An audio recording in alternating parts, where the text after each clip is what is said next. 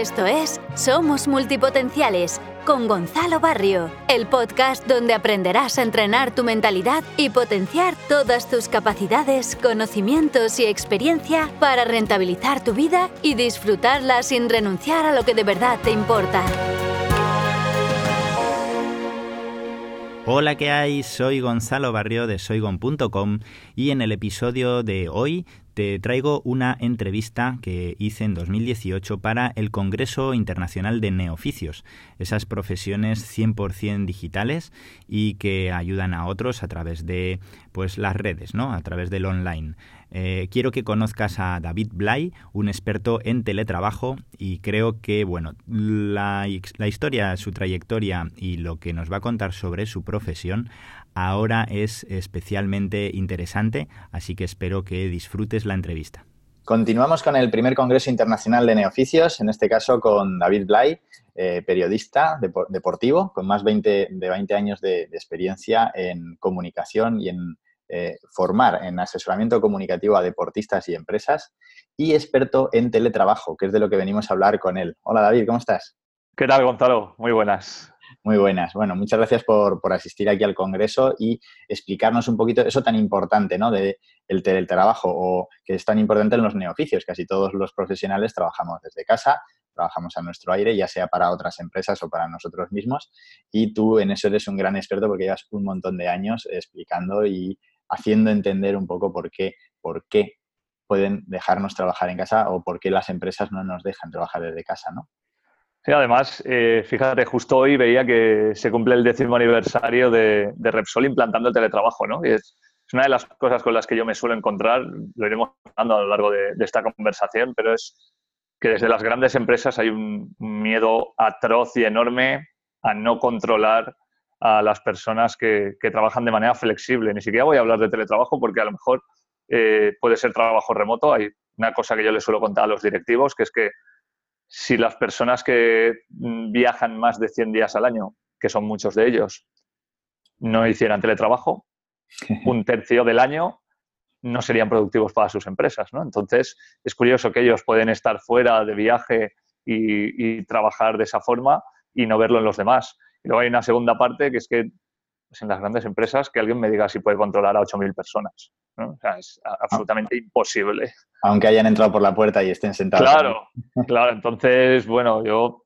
eh, más que una cuestión de educar, que creo que hay que educar mucho y hay que formar mucho, porque uno de los grandes problemas del teletrabajo es que hay una serie de mitos eh, que al, no haber llevado a la mayoría de las personas a, a la posibilidad de tener esa opción de teletrabajar o no, están muy metidos todavía en la sociedad general. Mm. Pero además de eso, somos la primera generación de la historia de la humanidad, eh, esto es así, que puede trabajar desde donde quiera. Es verdad que un camionero no, que un camarero no, pero un 60% de los oficios antiguos, y ya no te hablo de los neoficios, requieren un ordenador y un teléfono. Y punto. No necesitan nada más. Con eso podemos hacer, eh, bueno, todo lo que nos pida la organización o todo lo que nosotros mismos como autoempleados, ¿no? Necesitemos. Y es lo que estamos haciendo, ¿no? O sea, yo al final eh, te pongo un ejemplo personal de este verano. Eh, yo tengo dos hijas que tengo la suerte de estar viendo crecer porque mi mujer también es periodista, también ha ido derivando, ella no era una convencida como yo, pero ha ido derivando a trabajar en casa y al final eh, vemos mucho a nuestras hijas, estamos mucho con ellas y este verano hemos podido ir a muchos sitios porque nos llevábamos el ordenador y el teléfono, había unas horas en las que nos turnábamos para trabajar y el resto del tiempo estábamos con ellas y no estábamos o atados a una ciudad o a, un horario determinado. Yo creo que eso mismo, que es uno de los mitos, ¿no? No, es que nunca paras de trabajar y no tienes vacaciones. Hombre, pues yo me he ido más de dos meses y, me da la sensación de que sí que he tenido vacaciones. No he parado de trabajar, es verdad, pero eh, siempre leí una cosa este verano que me llamó mucho la atención, que es que alguien decía como autónomo que sus vacaciones empezaban en agosto, pero no porque él quisiera, sino porque como sus clientes se iban en agosto le daban menos trabajo. Claro.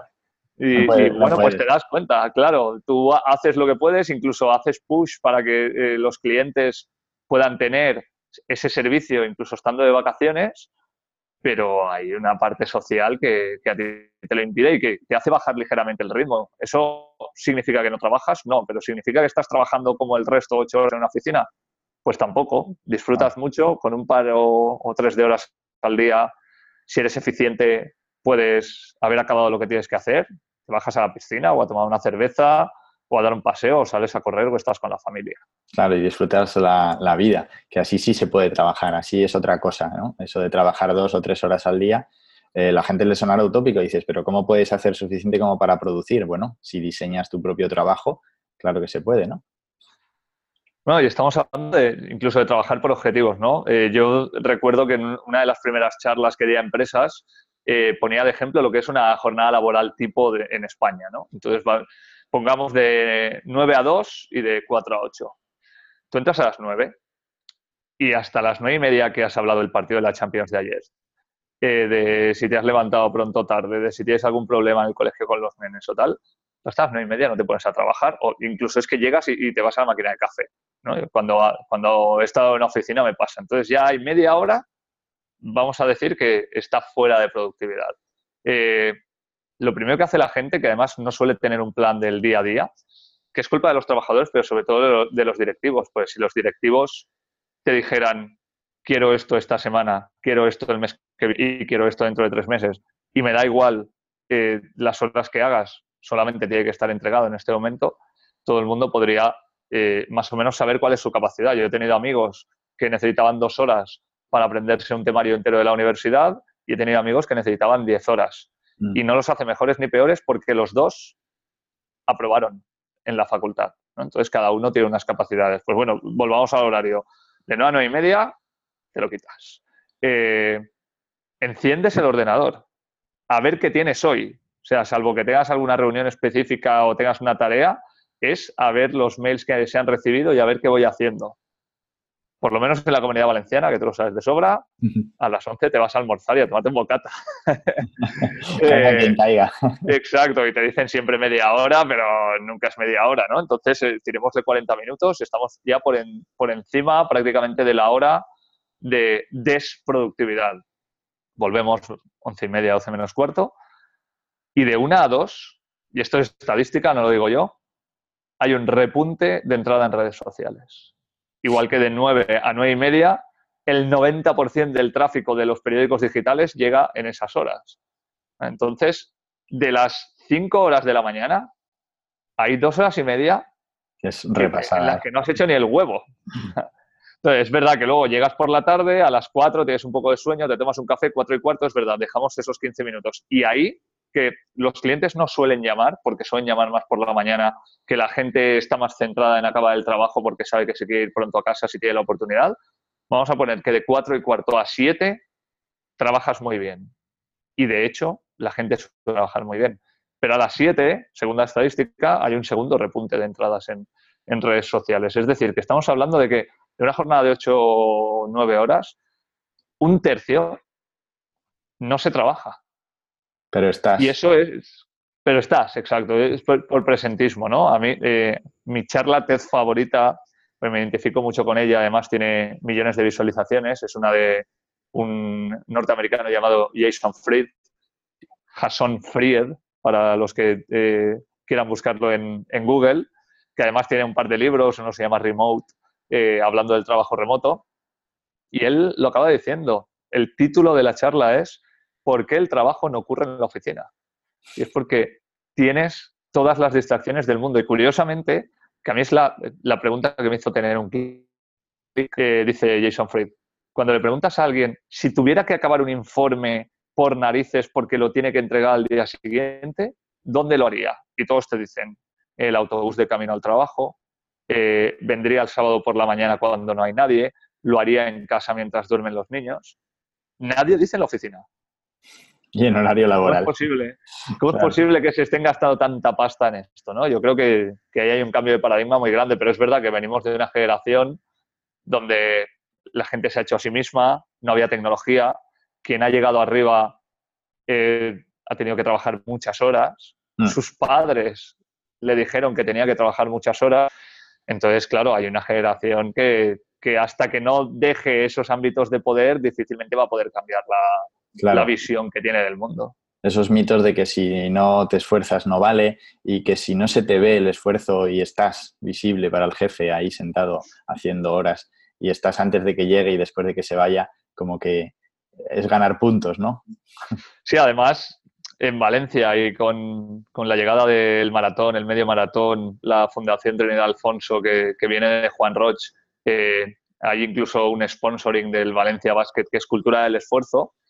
Y, yo no es que esté en contra del esfuerzo, pero intento razonar dos cosas. Una, conozco a muchísima gente, muchísima, que se esfuerza más que Juan Roche en su día a día, muchísima, y no ha podido llegar a ser millonario. Es decir, el esfuerzo solo no vale.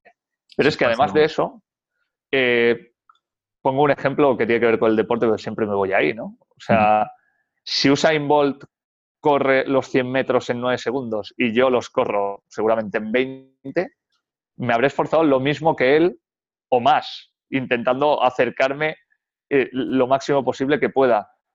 Pero él, en menos tiempo, es más eficiente. Entonces ahí está el paralelismo, ¿no? Si yo soy capaz de escribir una nota de prensa en cuatro minutos, y pongo un ejemplo de cuando yo empecé a trabajar, tú eres más joven que yo, pero yo voy a cumplir 40 años este año y cuando empecé a trabajar, Internet casi era una quimera, no teníamos móviles eh, y las notas de prensa se mandaban por fax. Esto lo ha vivido mucha gente todavía, ¿no?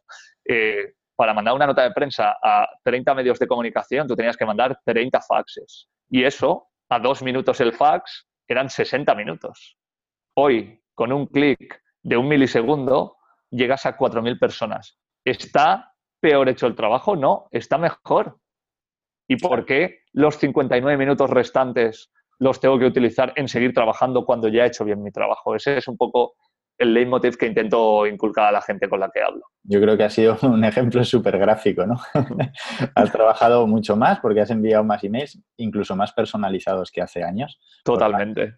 No hay más que ver las notificaciones que han recibido las personas que se han apuntado a este congreso de neoficios por tu parte eh, con toda la automatización que me imagino que habrás hecho, eh, personalizando totalmente a toda una base de datos con una calendarización. Eso es. Antes era impensable.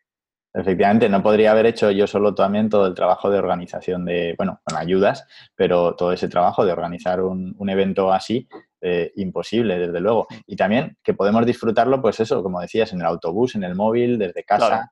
Eh, cualquier persona puede ver o escuchar las, entrevistas ¿no? desde, desde, cualquier soporte.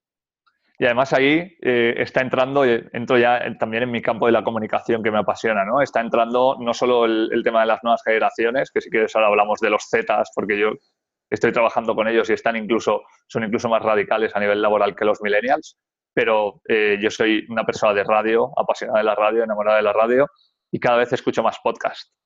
Primero porque hay cosas que son auténticas joyas, desde eh, una serie que se llama El Gran Apagón, que si fuera una serie de Netflix y, se viera, pues esto es en, audio, tendría un éxito brutal, hasta mm, sonido Morse que habla de deportes, quiero decir, yo me encuentro podcasts que son auténticas joyas. La radio, además, es el único medio de comunicación que te permite seguir haciendo cosas mientras lo consumes. Si estás viendo la tele no puedes y obviamente si estás leyendo un periódico o internet tampoco.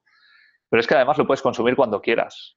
Yo recuerdo hace cinco años, yéndome a correr con un amigo, me dijo una frase que a mí me llamó mucho la atención porque yo empezaba a escuchar ya cosas que pasaban en Estados Unidos con el streaming y me decía, cuando llegue Netflix aquí se va a hundir porque ni de coña voy a pagar yo que me estoy descargando aquí eh, series a tutiplén y no necesito Netflix. Y hoy está pagando Netflix como un campeón, como todo el mundo. Porque al final, eh, cuando te dan un buen servicio bajo demanda a un precio razonable, te planteas pagarlo porque es más cómodo, no tienes que estar dejando ahí que te bajen las series, que no sabes nunca lo que te va a bajar, Eso no sabes si baja bien o mal. Y el otro día había un hilo en Twitter de, cosas que se había bajado la gente del Emule, que eran unas cosas y luego en realidad eran otras y había auténticos dramas. ¿eh? Sí, además era mucho tiempo, era riesgo para, para el equipo también. Y, bueno, es verdad que no siempre eh, cuando va a llegar, o incluso tú lo ves y dices, claro, es que ahora no sería el momento para que entres en España, pero al final pasa el tiempo y están preparada la población y las necesidades de la población y es el momento. Igual que ahora seguramente sea el momento de el teletrabajo o de trabajar desde casa o que las empresas lo entiendan. Y hablábamos también en otras ponencias con creativos que hacen publicidad y la están haciendo de manera muy, muy diferente a lo que se entiende por publicidad. Claro. De, hecho, casi no la percibimos por publicidad, como publicidad, y por eso es buena. Claro, es, marketing de contenidos, es branded content. Eh, al final, eh, yo con los clientes con los que trabajo se lo digo, le digo, mira, si tú puedes pagar más de lo que me pagas a mí por una página de publicidad, pero va a ser una, no la va a leer la gente porque está harta de la publicidad. Eh, creo que un amigo me comentó el otro día que recibimos un millón de impactos al año. Y nuestro cerebro obviamente no puede procesarlos todos. Eh, y además de todo eso, tú puedes poner un mensaje determinado, pero nunca te van a ver como noticia. Sin embargo, contando lo mismo, pero en formato de historia, convirtiéndote en noticia, estás apareciendo en los medios de comunicación de una manera amable. Además, los propios medios están queriendo sacarlo porque eres noticiable y porque les estás haciendo un favor, porque ellos necesitan contenido. Y tú estás teniendo una imagen de marca que además conlleva una segunda cosa en este tiempo de neoficios y de llegar también al tema del marketing online. Es SEO gratuito, es posicionamiento. Cuando alguien busque tu marca va a aparecer ese artículo y, es verdad que a veces hay, gente a la que le cuesta entenderlo, pero ya hay una mezcla entre publicidad y contenido que, es imparable hmm. y que no deja de ser algo que nos interesa. Yo recuerdo que cuando sacó, creo que fue Nike, eh, yo no sé si, tú lo recordarás, un anuncio con Eric Cantona jugando contra un equipo de demonios y, y, lo cubrieron todas las teles, aquello era impensable porque en realidad se esperaba de Nike o de Adidas que ellos pagaran porque ese anuncio apareciera, pero ese anuncio fue tan creativo, tan disruptivo, tenía además al gran eh, fichaje de aquel momento, no había internet para, poder difundirlo. Y eso apareció como noticia en los informativos porque había sido una campaña que se salía de lo común, como ha ocurrido ahora con el tema de Nike, precisamente con Michael Kaepernick o con Serena Williams. Eso se ha convertido en noticia y no ha tenido que pagar Nike por ese tema. Y eso es lo que poco a poco la gente tiene que empezar a entender a nivel de comunicación. Además, justo hablábamos de cuándo las cosas se hacen virales y nos han dado también ingredientes en, otra charla. Ingredientes, claro, porque no hay una receta mágica, pero, mm. pero para todo lo que tiene que tener eh, una empresa o una comunicación para poder hacerse viral en algún momento, ¿no? Estar muy atento, desde luego, pero tiene que tener esos ingredientes y, y unos compañeros de la piña creativa nos han dado e-, e-, esos valores, ¿no? Importante. Y Nike lo aprovecha también muy bien, ¿no? Si ocurre algo en redes, pero también tiene que haber un poquito de cierta denuncia social. Luego al final nunca sabes por dónde va a ir, no puedes controlar que es viral, pero lo importante es que, se hable de ello, ¿no? Y que tengas una estrategia detrás por la que si te sale bien eh, puedas aprovecharlo y seguir alimentándolo y si no te sale bien tengas una explicación para que una de dos o se mitigue el impacto negativo o directamente se diluya. Que mm. tampoco eh, la mayoría de gente lanza algo y tiene algo pensado en caso de comunicación de crisis. Y eso suele ser un error porque de repente un mal comentario se cruza con tu mensaje y o te das prisa o tienes un problema muy serio. Claro, puede haber una crisis de reputación que en principio sirve para crecer, según dicen, pero hay que gestionarlas muy bien y son delicadas. Sí, sí. Y no todo el mundo está capacitado para eso. ¿eh? Estamos hablando de que dentro de los nuevos oficios, no tiene ni 10 años el oficio de Community Manager, eh, pero las personas se han creído también porque es nuevo y nadie les explica lo que debería ser, que un Community Manager es un sobrino suyo que sabe usar Facebook. Y, y, te metes en un problema muy serio, porque un community manager, como su nombre en inglés indica, es un manager de comunidad, es alguien que debe entender tu comunidad, pero a la vez tu producto, que debe saber comunicarlo, que debe saber intentar comunicarse con esa comunidad de manera dialogante, no imponiendo las cosas. Y para eso tú necesitas un perfil profesional, primero porque tiene que tener conocimientos, luego porque seguramente un periodista en este caso te puede ayudar porque sabe titular, con lo cual hace titulares que pueden hacerse virales o que pueden ser importantes, pero luego también sabe dialogar porque normalmente suele estar en redes sociales. Y el problema del teletrabajo como el del community manager es que venimos de unos mitos infundados al tratarse de algo muy nuevo que hasta que no se quiten de la mente de la sociedad va a ser muy difícil que ayuden a implantarlo. Sí, y que luego la sociedad también adquiere eh, nombres o profesiones como el community manager y ya parece que todo el mundo que publica en redes para una empresa es community manager. El otro día leía una entrevista a la community manager de la Policía Nacional, que ha cambiado de puesto, y ya hablaba de la profesión de community manager. Y eso es de verdad una profesión y claro, no es nada parecido a lo del sobrino que comentas que sabe publicar en Twitter o en Facebook.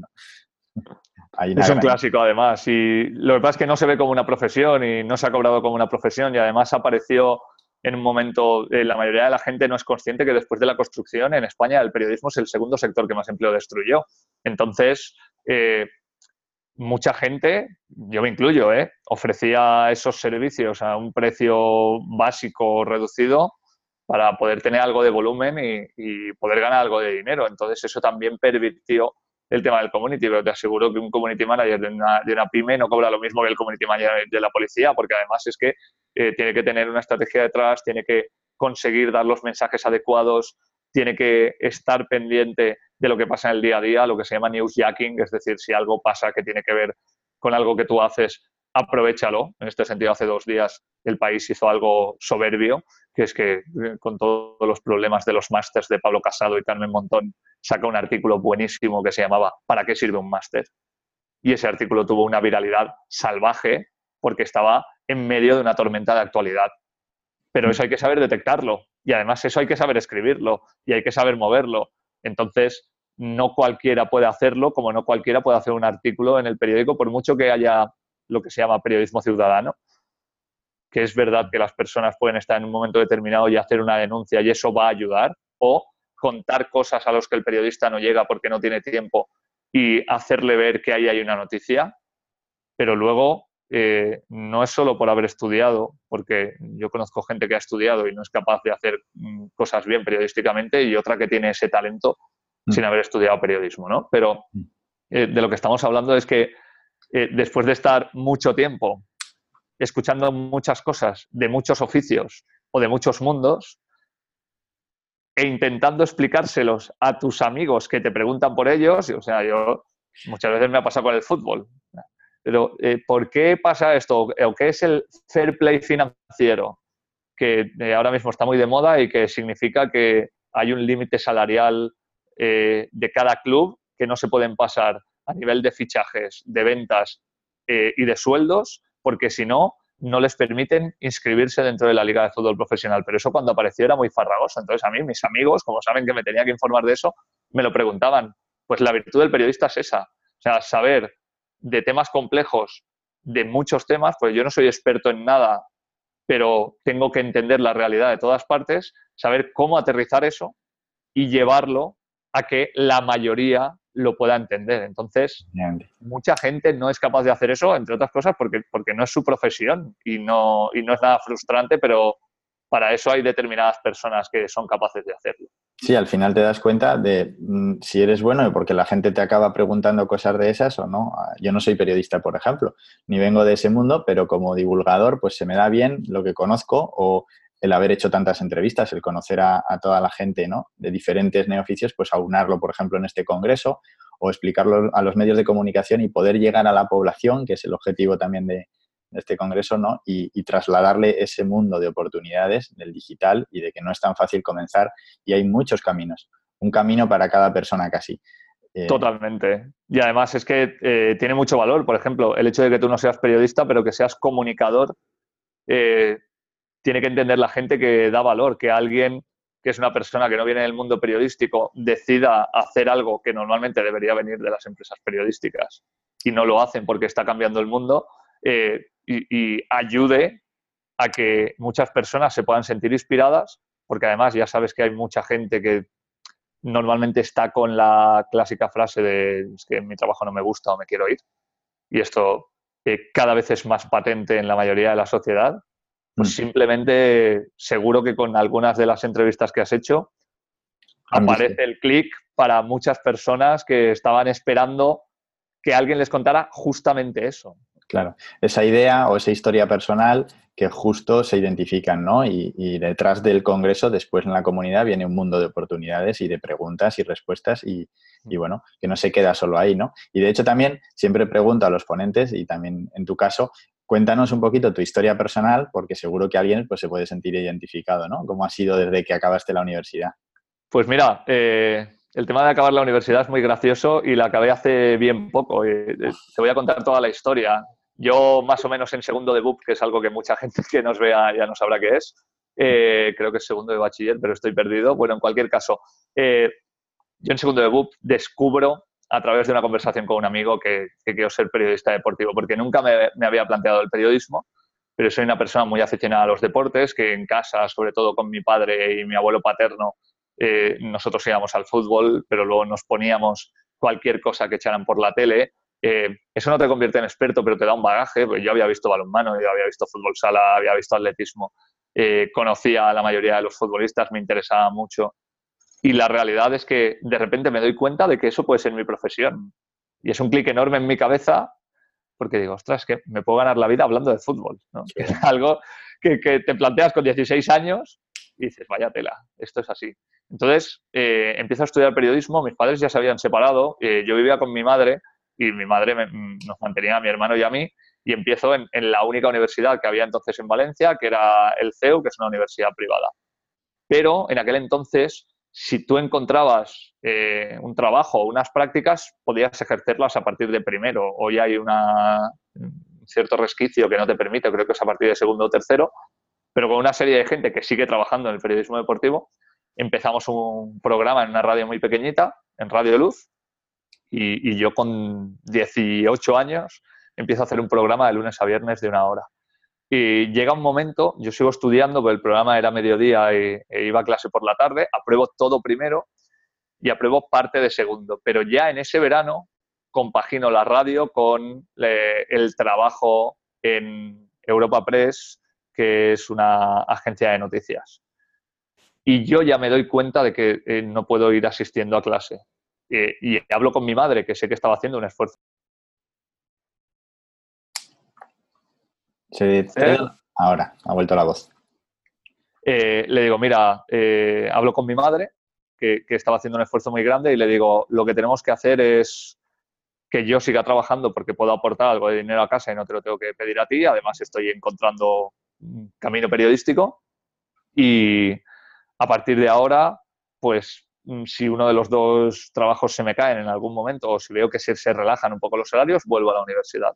Lo que pasa es que pasó un cierto tiempo y cuando volví a la universidad habían cambiado al plan nuevo eh, y todo lo que tenía, primero y parte de segundo, no convalidaban nada.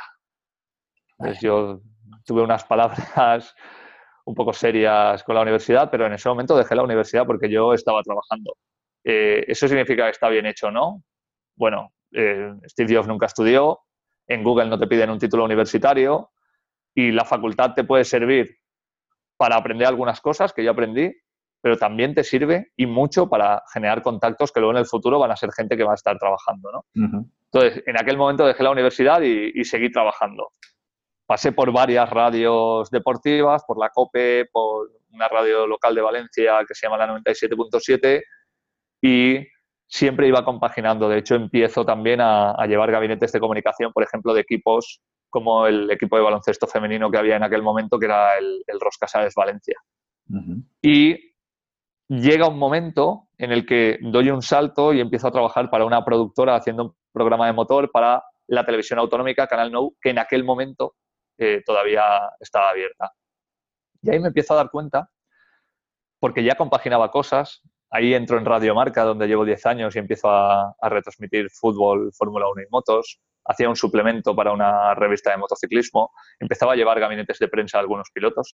Me doy cuenta de que eh, en la productora, que era en el único sitio donde me habían pagado decentemente como periodista, yo estaba bien, pero no era algo que, que motivara demasiado. Y hay un momento en que tomo la decisión, yo, de irme renunciando al finiquito, renunciando a, a la seguridad social, mm. de eso hace 11 años, en 2007, mm.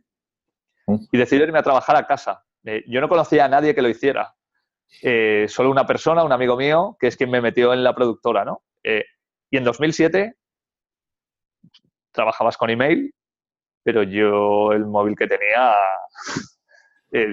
no era ni BlackBerry. De hecho, me habían ofrecido una BlackBerry y dije que no, pues no sabía lo que era. Todavía quedaba, faltaba un año para el primer iPhone. Claro, o sea, y, faltaba un año para mi primera BlackBerry, que yo la cogí y aquello me cambió un poco la vida también, porque en realidad ya te ibas fuera de casa y, podías hacer cosas, ¿no? Eh, no es como ahora que había wifi en todas partes, no es como ahora que yo tengo una tarifa eh, en la que tengo 25 gigas y mi teléfono es mi modem. Claro. para que entonces para trabajar en casa era trabajar en casa 100% o, o en algún sitio que supieras que tenía wifi. Y ahí empieza ya mi periplo de, teletrabajo y ahí empiezo también con el ensayo-error. Es decir, eh, hay días que trabajo en pijama, eh, hay días que me paso el día en casa, hay días que no paro en casa porque quedo con dos o tres o cuatro personas, que es una de las cosas que ahora me están dando mucho trabajo y que responde a una de las grandes preguntas que me hacen siempre de, pero tú trabajando en casa, ¿no te aburres porque no tienes compañeros? Digo, mira, es que yo a lo largo del año quedo con más gente de la que quedaría si trabajara en una oficina. Y además es gente con la que quiero quedar, porque a lo mejor en una oficina hay 10 personas y con 3 o 4 no te llevas bien. Y sin embargo, yo no solo quedo con gente con la que quiero quedar, sino además es gente que me suma, que me da puntos de vista de oficios que no son el mío, que incluso me pueden dar trabajo y si no, me forman para cosas que tenga que hacer yo en el futuro, ¿no?